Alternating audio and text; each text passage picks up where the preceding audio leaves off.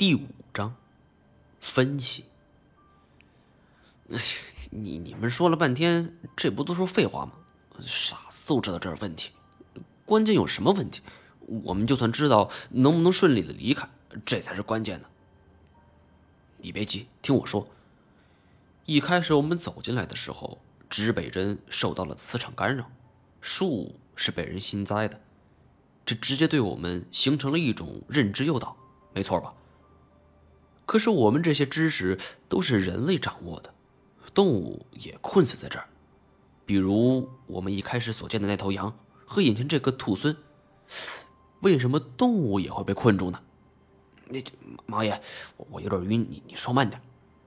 好，这么说吧，我们迷路是因为我们是人，我们有着超过动物的认知和知识储备。比如我们认识指北针。比如，我们知道能通过树干的粗糙来辨认方向，所以徐友就故意反其道而行之，将我们一步步引入了迷宫，没错吧？呃呃，对。可是羊也好，兔孙也好，他们看不懂指北针，不知道树干的粗糙光滑意味着什么，可为什么他们也会迷路呢？前边我说过。他们的感官系统没有遭到破坏。只要是正常情况下，他们绝对能很快找到出路。如果我的分析成立，那么就只有一种可能性了。啊，就是有人在干扰这只猫的感官系统。我冲他竖起了大拇指。金锁笑了两声，很得意，但是很快他又皱起了眉头。不对，毛爷，就像你说的，咱们人有七情六欲，什么大脑也不安分，容易被诱导。可这动物没有思考能力，它怎么被诱导呢？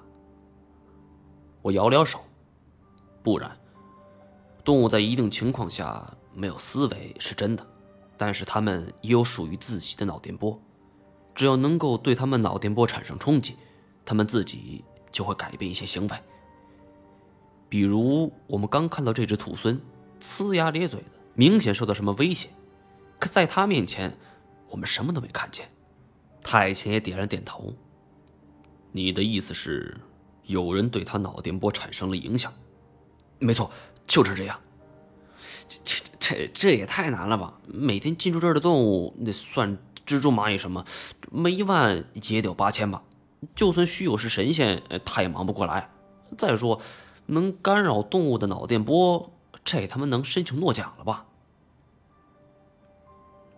不过眼下不是计较诺贝尔奖的问题，看似这一点很难做到，其实不难。如果说一个环境内想对所有的生物产生干扰，其实不必大费周章。我觉得有一样东西就能办到。什么东西？致幻剂。啊？金锁不大明白，挠着后脑勺。我耐心的解释。也就是说，在这个密林里有一种致幻剂，可能是气体，也可能是花草，对我们脑电波形成了一种干扰，我们大脑成像之类的全部都是错的，所以我们才会迷路。哎，毛爷，您早说是幻觉不就行了吗？至于兜这么远吗？不过对于我的分析。他们都表示同意。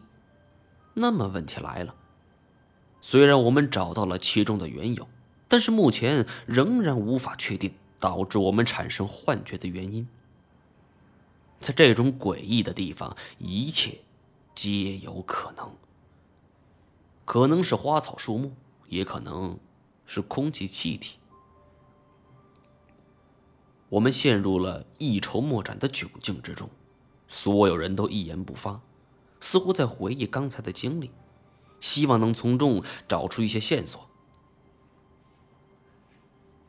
天色渐渐暗了，兔孙也恢复了夜间行动的本能。他精神抖擞，就近爬上了一棵树木。毛爷，你说，要是咱们产生了幻觉，那这猫是不是也是幻觉呢？我还没说话呢，太谦就十分肯定：“不是。”为什么？这小子一向不喜欢多解释，金锁可抓住机会了。太贤很冷静的抬头看着土孙。我们的答案是从他身上得来的，幻觉会给你答案吗？他如此一说，我才想起来，苦笑着点点头。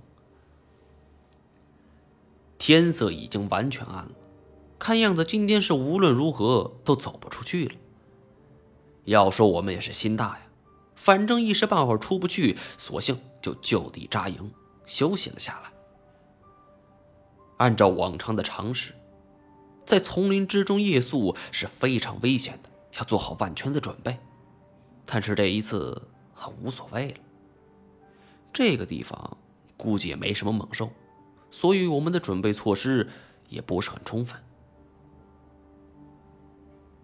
夜幕笼罩了整座山林，惨白的月光从吱吱呀呀的林上投下来，在地面形成了斑驳的树影，更添加了诡异的氛围。在这种情况下，除了心大的金锁鼾声连天，我则是翻来覆去，无法入眠。侧耳倾听了许久，我轻轻呼唤太前。太前叫了一声，他没有反应。正在纳闷之际，台前则应了一声：“你说，我们这次能出去吗？”本集播讲完毕，感谢您的收听。